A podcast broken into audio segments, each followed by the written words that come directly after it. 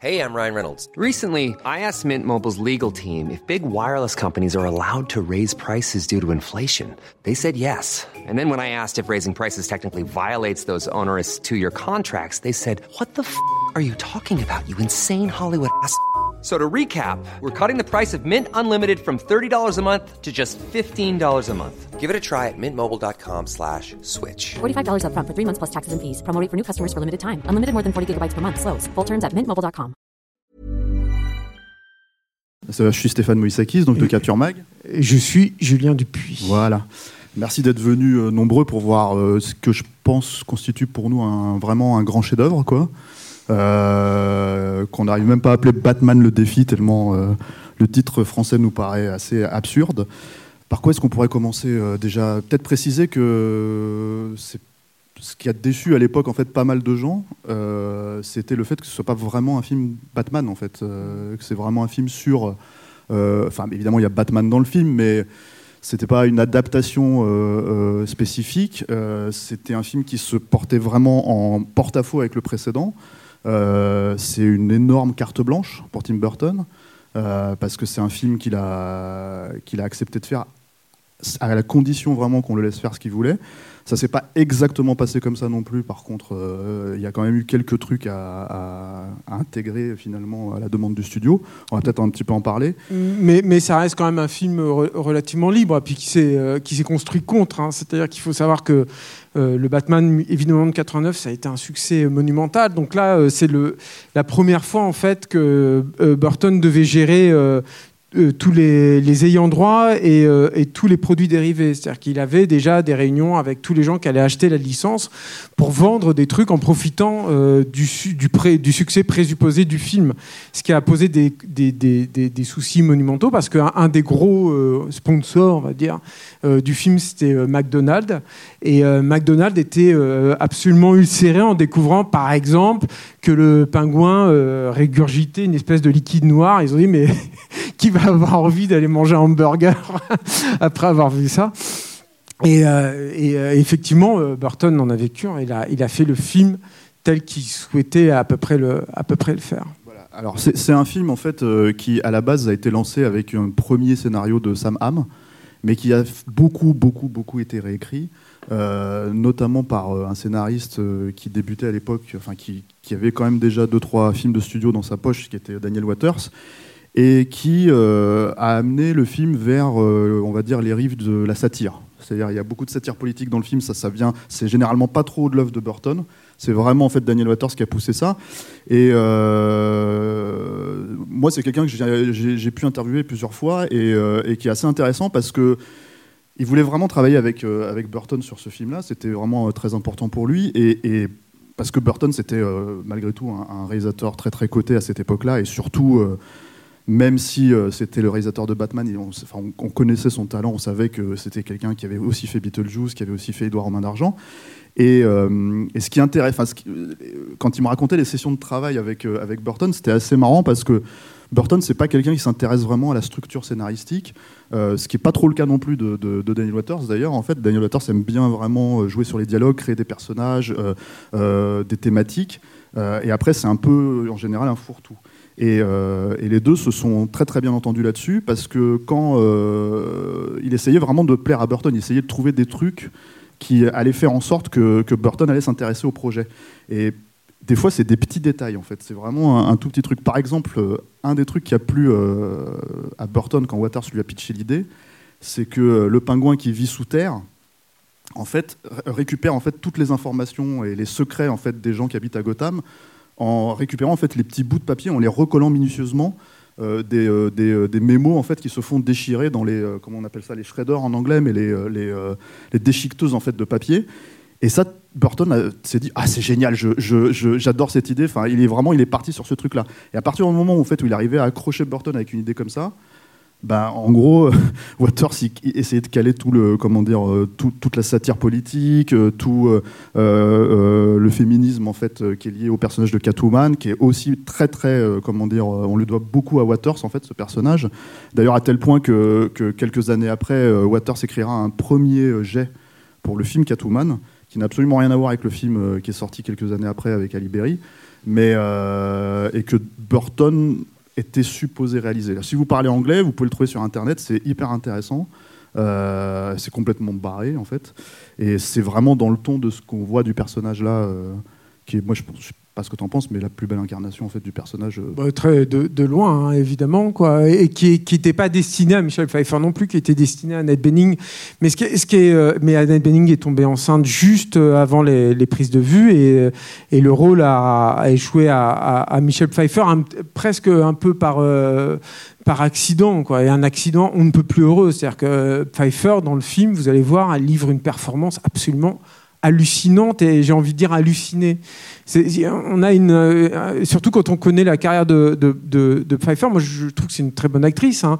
mais là elle est habitée en fait. Elle est euh, complètement. Enfin, il y a un truc chez elle qui la dépasse et je pense que elle avait déjà une carrière assez longue en fait euh, derrière elle et elle avait joué dans des trucs genre Tequila Sunrise, ce genre de choses et je pense qu'il y, a un- truc où elle s'est elle s'est, purgée en quelque sorte de tout ce qu'elle avait pu vivre, à mon avis, sur les plateaux et dans, la situation d'être une très belle femme euh, à, Hollywood.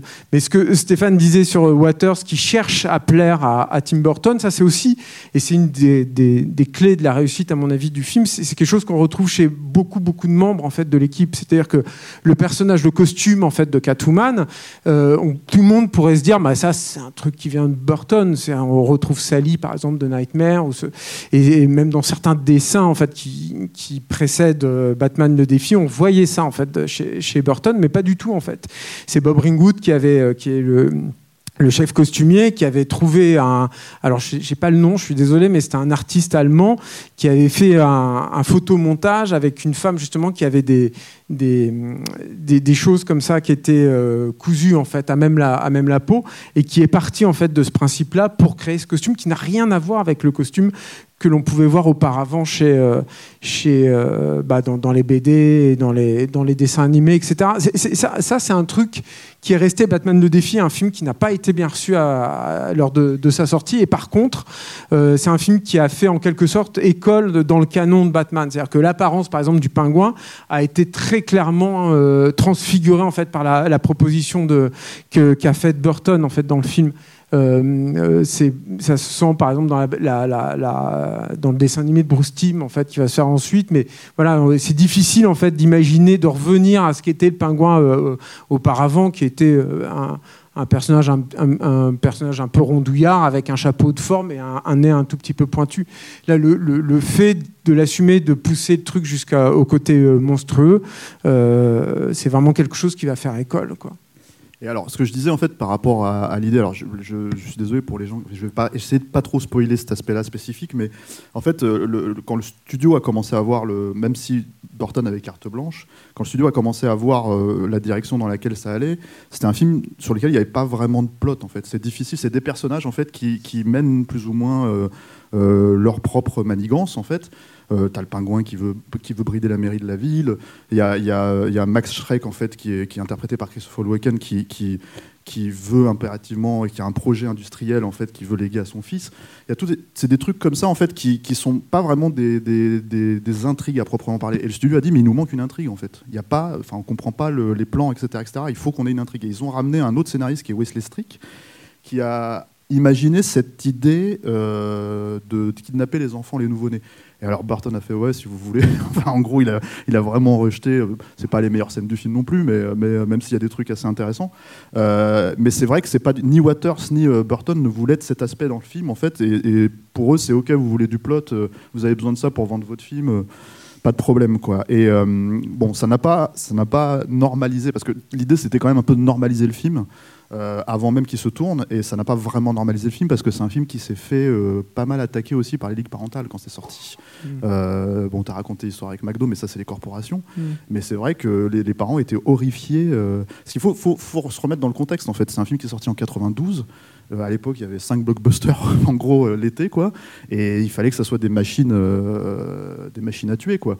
Et là, d'un seul coup, euh, même si ça avait été un, énorme carton, le film, sur les rails du succès du premier Batman, qu'il a fait un premier week-end qui a dépassé même celui de Batman à l'époque, c'est un film qui a rapporté, je crois, la moitié de, voilà. Et ce qui a scellé finalement le, le- comment dire.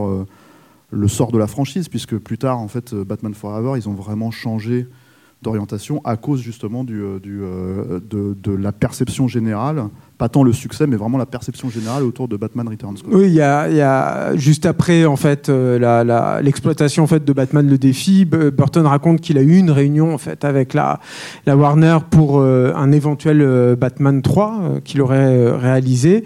Lui, il avait des propositions en fait à cette époque-là et en fait au bout d'un moment, au bout d'une demi-heure de discussion, il s'est rendu compte que les, les exécutifs de Warner finalement n'avaient pas envie du tout qu'il réalise le film. Et c'est lui qui leur a dit, il dit mais en fait vous voulez pas que je le fasse ce film Et les mecs ont dit euh, bah, et on sait ce qu'il est devenu de la, de la franchise, euh, de la franchise par la suite. Le truc, c'est que Stéphane parlait de, de rajouter en fait du euh, quelque chose d'assez cartésien en fait dans la euh, finalement c'est ça hein, dans la dans la narration du, du film. Mais c'est malgré tout je pense et c'est là où, notre appareil critique je, euh, trouve se, se, se brise en fait face à un objet filmique pareil. C'est que c'est un film qui défie la raison en fait. Batman le défie. C'est par bien des aspects c'est un film qui est qui est un miracle, mais qui aurait pu ne pas être un miracle, qui aurait pu ne pas avoir ce rythme-là, par exemple.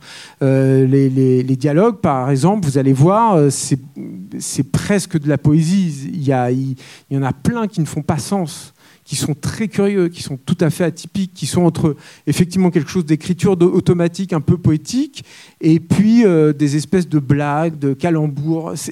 On est toujours sur un, entre-deux euh, assez difficilement identifiable. Et, euh, et je trouve que tout est à l'avenant. C'est-à-dire que c'est un film qui est, pour moi en tout cas, c'est un, de mes films favoris. hein. C'est un film qui, moi, quand je l'ai vu, m'a laissé mutique euh, littéralement pendant deux heures quand je l'ai découvert. Euh, c'est un film qui est, c'est peut-être le film qui est le plus important dans ma vie pour des, des raisons qui me sont euh, très euh, euh, intimes. Mais et, malgré tout, c'est un film que je, n'arrive pas. Peut-être que c'est lié à ça aussi, mais c'est un film que j'arrive, j'arrive, pas à percer non plus complètement le mystère. C'est aussi pour ça que je pense que je l'aime autant, quoi. Et, et du coup, c'est vrai que sur la, en réfléchissant un peu à la présentation que je pouvais vous en faire, y a, c'est dur de vous donner des clés de pour le décrypter, je suis pas sûr que ce soit nécessaire. Il y a peut-être une chose sur laquelle je, on peut peut-être accentuer, c'est l'influence du cinéma euh, expressionniste allemand, euh, qui, est, une influence qui était sensible chez Burton déjà euh, énormément dans Beetlejuice, hein, par exemple, avec les, décors totalement de, travers et euh, des, formes assez, marquées comme ça. Mais je trouve que cette influence-là dans Batman le défi, elle est, elle est incroyablement intégrée en fait au projet filmique du film. Il y a déjà le jeu sur la, la, couleur. On voit, c'est très sensible là, mais vous verrez le, maquillage par exemple des personnages est extrêmement marqué avec une accentuation autour des yeux. Euh, euh, Selina Kyle, une fois qu'elle devient Catwoman, vous verrez que son maquillage est très sombre en fait autour des yeux pour les faire ressortir. Et, Burton racontait d'ailleurs qu'il avait, c'est ça aussi qui l'intéressait en fait chez ces trois personnages-là, c'était leur regard et qu'il avait essayé euh, de les, exacerber. Ça, c'est quelque chose qui vient directement de, ce cinéma où les yeux étaient évidemment très importants. Euh, euh, Stéphane a parlé du fait que ce soit un film de Noël, mais une des raisons pour lesquelles c'est un film de Noël, c'est que Bo Welch, qui est le chef décorateur du film, euh, et Burton, euh, euh, en fait, ce qui les intéressait de Noël, c'était la neige. Et la neige, ce qui est intéressant, c'est que ça donne un côté de fait euh, extrêmement monochromatique en fait à une ville, parce que c'est, vous avez un sol qui est très blanc.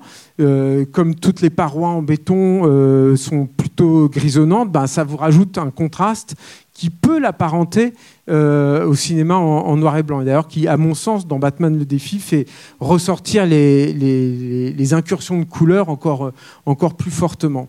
Et la dernière chose en fait qui est intéressante sur l'influence du cinéma expressionniste, c'est que vous verrez, et c'est là aussi c'est un film de, formaliste évidemment, mais Burton des, grands moments c'était ça aussi.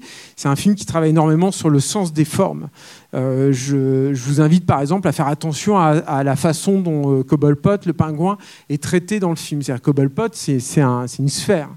Le, personnage. Et, vous qu'il est, il est constamment placé en conflit avec des formes qui sont euh, ou alors des parallélépipèdes ou alors des carrés. Vous verrez le, travail par exemple sur son landau, sur le parc qu'il a au début, sur la maison de ses parents qui est tout en verticalité euh, et lui son entre évidemment un- un- une espèce de grand dôme comme ça. Euh, et, euh, et- le film a, ça à, plein de moments, quoi, à plein d'instants.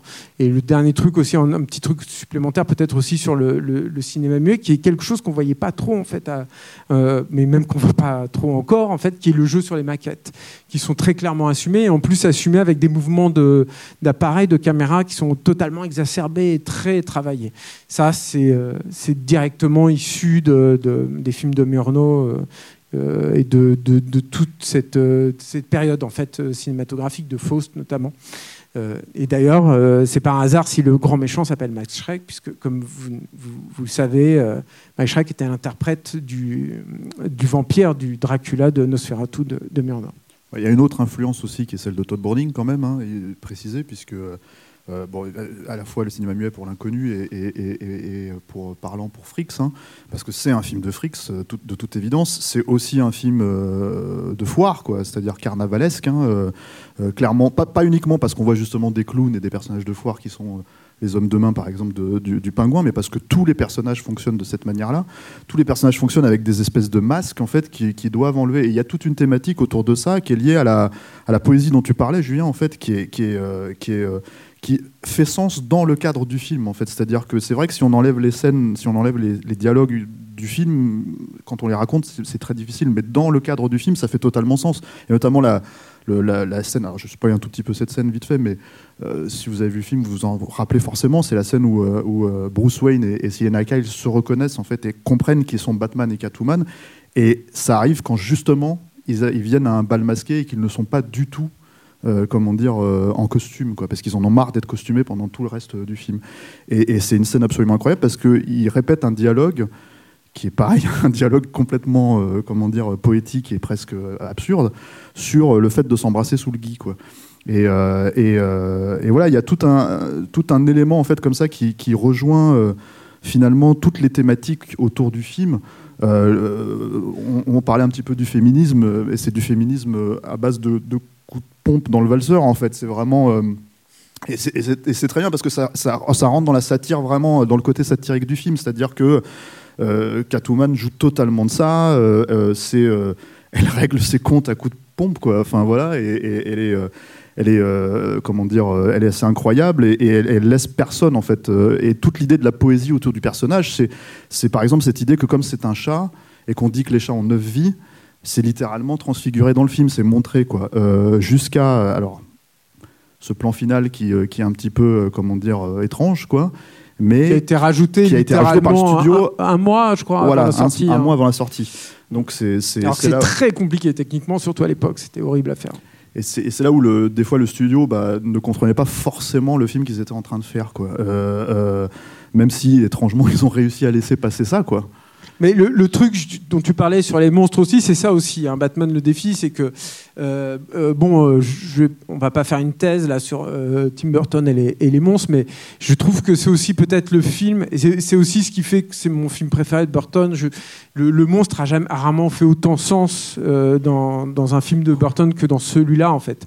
C'est-à-dire que le, monstre finalement, vous, verrez, c'est c'est l'humain. Qui s'assume tel qu'il est, euh, avec tous ses travers, sans le filtre de la, de la civilisation, en fait, quelque part. C'est-à-dire qu'il est, euh, est brut de décoffrage. Et c'est ce qui nous fait tous vibrer, je pense. C'est qu'on est tous pétés, en fait. Il faut regarder les choses en face. On est tous des gens complètement pétés, en fait. Sauf que, euh, ben, euh, comme là, on est ensemble et tout, et ben, on va pas se mettre à poil et puis euh, on va pas lâcher des caisses à tout bout de champ parce qu'on on sait se tenir et puis parce qu'on on est, on, est là euh, des, des gens civilisés, quoi. Le pingouin, lui, sait pas se tenir. Donc, euh, bah, quand il a, euh, voit une fille qui lui plaît, ben voilà, il y va, il, y va franco. Et c'est ça en fait le, monstre chez Burton. C'est pour ça qu'on en fait une, euh, star aussi pareille, je crois. Enfin, c'est entre autres pour ça, mais c'est parce que finalement, il dit tout haut ce que nous on le cache très profondément au fond de nous, quoi.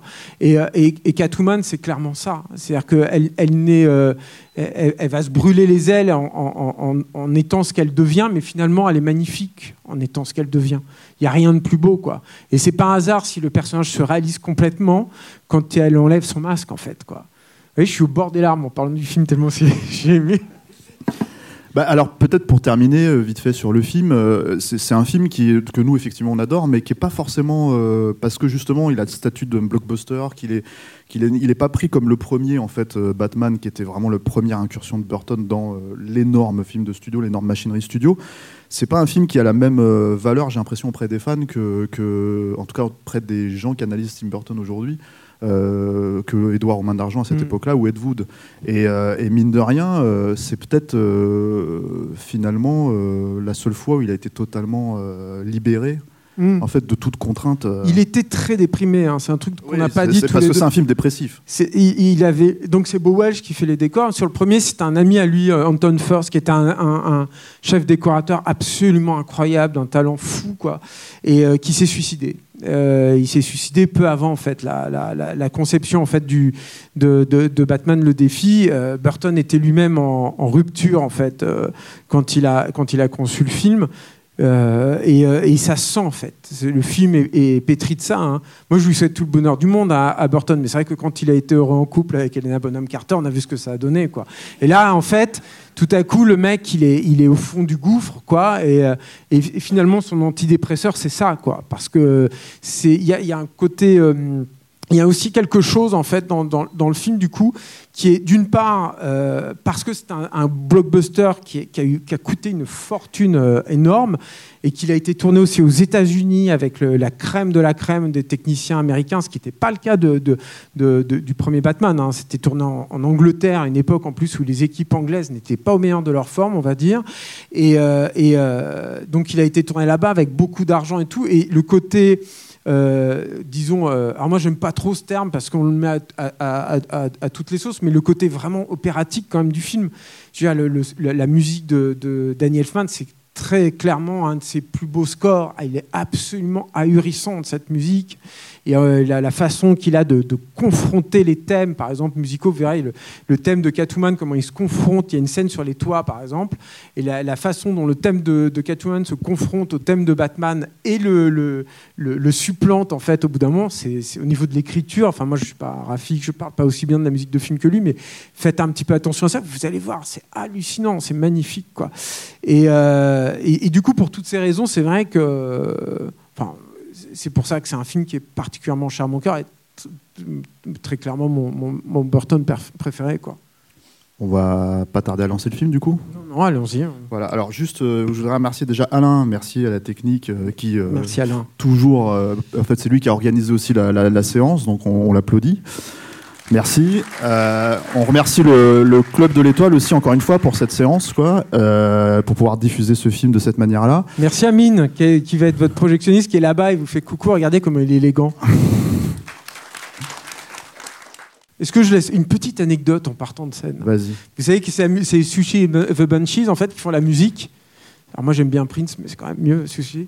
Et, euh, et en fait, il devait, euh, je dois cette euh, anecdote à Anne-Laure, mais il devait en fait, le, but en fait, le, projet initial de Burton, si vous connaissez sa coupe, ça ne vous étonnera pas, c'est qu'elle fasse un duo avec Robert Smith, qui devait plus ou moins interpréter le, le pingouin, sachant que Sushi interprète plus ou moins Catwoman. Voilà. Small details are big surfaces. Tight corners or odd shapes. Flat, rounded, textured, or tall. Whatever your next project, there's a spray paint pattern that's just right. Because Rust new Custom Spray 5 in 1 gives you control with five different spray patterns. So you can tackle nooks, crannies, edges, and curves without worrying about drips, runs, uneven coverage, or anything else. Custom Spray 5 in 1. Only from Rust